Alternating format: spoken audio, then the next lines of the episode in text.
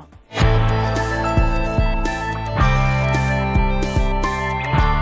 Mirada al mundo. Radio 5 Todo Noticias. Siempre más cerca. La frontera entre Líbano e Israel es desde octubre escenario de fuego cruzado. Por una parte, el ejército de Tel Aviv y por otra, la milicia chií de Hezbollah. A ambos lados, las aldeas próximas han sido mayoritariamente evacuadas. Nosotros estamos del lado libanés. Aquí, cerca de 90.000 personas están fuera de sus hogares. Aproximadamente la mitad se encuentran desplazados en polideportivos o en escuelas en la localidad cercana de Tiro. Manal lleva aquí cerca de cuatro meses con su marido, de profesión pastor, y sus dos hijas. Nos fuimos por los bombardeos, estábamos asustados, teníamos miedo por nuestra familia, por nuestros hijos. Hace unos días bombardearon la casa de mi prima y todas las casas de mis hermanos quedaron dañadas. Le han ofrecido clases online para las niñas, pero no tienen internet ni tampoco cómo pagarlo. Igualmente difícil le resulta a Mariam, profesora jubilada, acceder a la medicación que necesita lleva aquí el mismo tiempo. Están los bombardeos y el fósforo blanco. Ese ruido todo el tiempo, el olor y la sensación de no poder respirar. No podíamos dormir. Ha mencionado el fósforo blanco. Está en boca de todos. Se denuncia su uso por parte de Israel. Lo hace, entre otros, Amnistía Internacional. Reina Webe trabaja para esta organización en Beirut.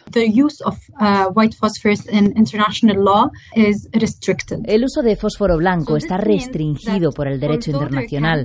Aunque haya usos legales para el fósforo blanco, nunca debe ser usado cerca de donde haya población civil o infraestructuras civiles.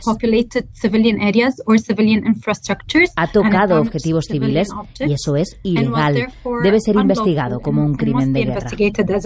El fósforo blanco es una sustancia abrasiva, produce problemas respiratorios, orgánicos, quemaduras graves. Hablamos sobre ello con Ali Almaín, el director del hospital de la localidad. Asegura que han atendido a al menos 30 pacientes con síntomas de exposición a este químico. La salud, claro, es lo prioritario, pero la gente está preocupada también por sus campos, que son su medio de vida. La zona es agrícola ganadera. Las casas se pueden reconstruir, pero los árboles no solo es el fósforo blanco, es todo lo que se está quemando, arrasando. Nuestros olivos que llevan ahí siglos y que son nuestra forma de vida. Costará varias generaciones que se reforeste, que vuelva a ser como era. Los efectos a largo plazo son difíciles de prever. De momento, a lo inmediato, el personal sanitario de todo el país está siendo entrenado para poder atender a pacientes de este tipo, también a víctimas de otras armas químicas como el gas mostaza, por si la guerra va a más, por si llega a todo el país, por si el conflicto se torna regional. Naturalmente, todos los hospitales han sido entrenados para tratar a pacientes afectados por distintas armas, entre ellas el fósforo.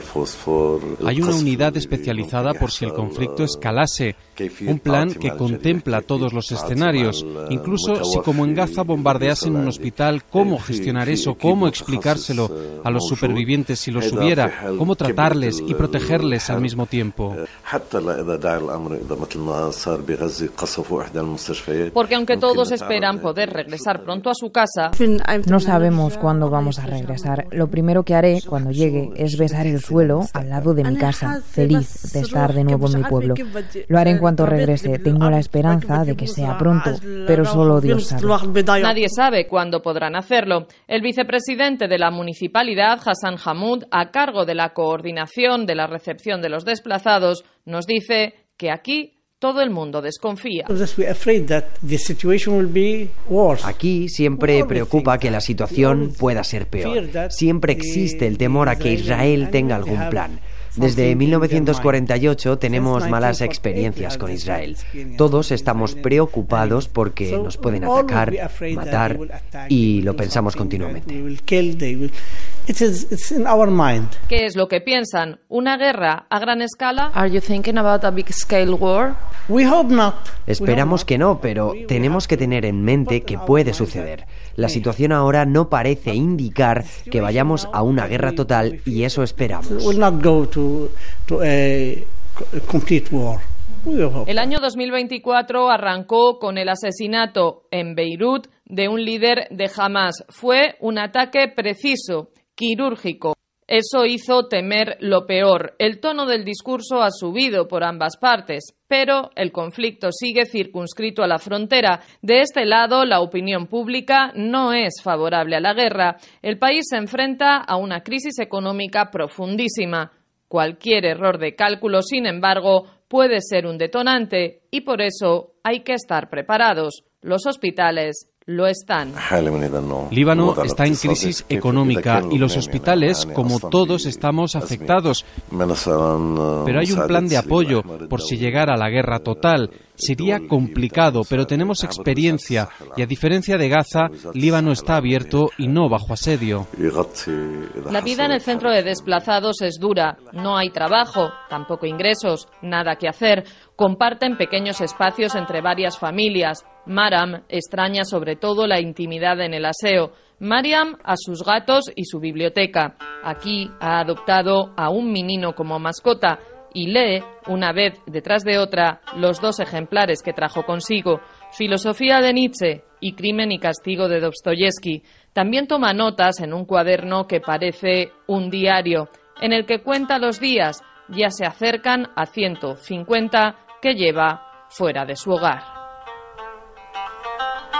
Para Radio 5 Todo Noticias, desde Tiro, Líbano, Sara Alonso.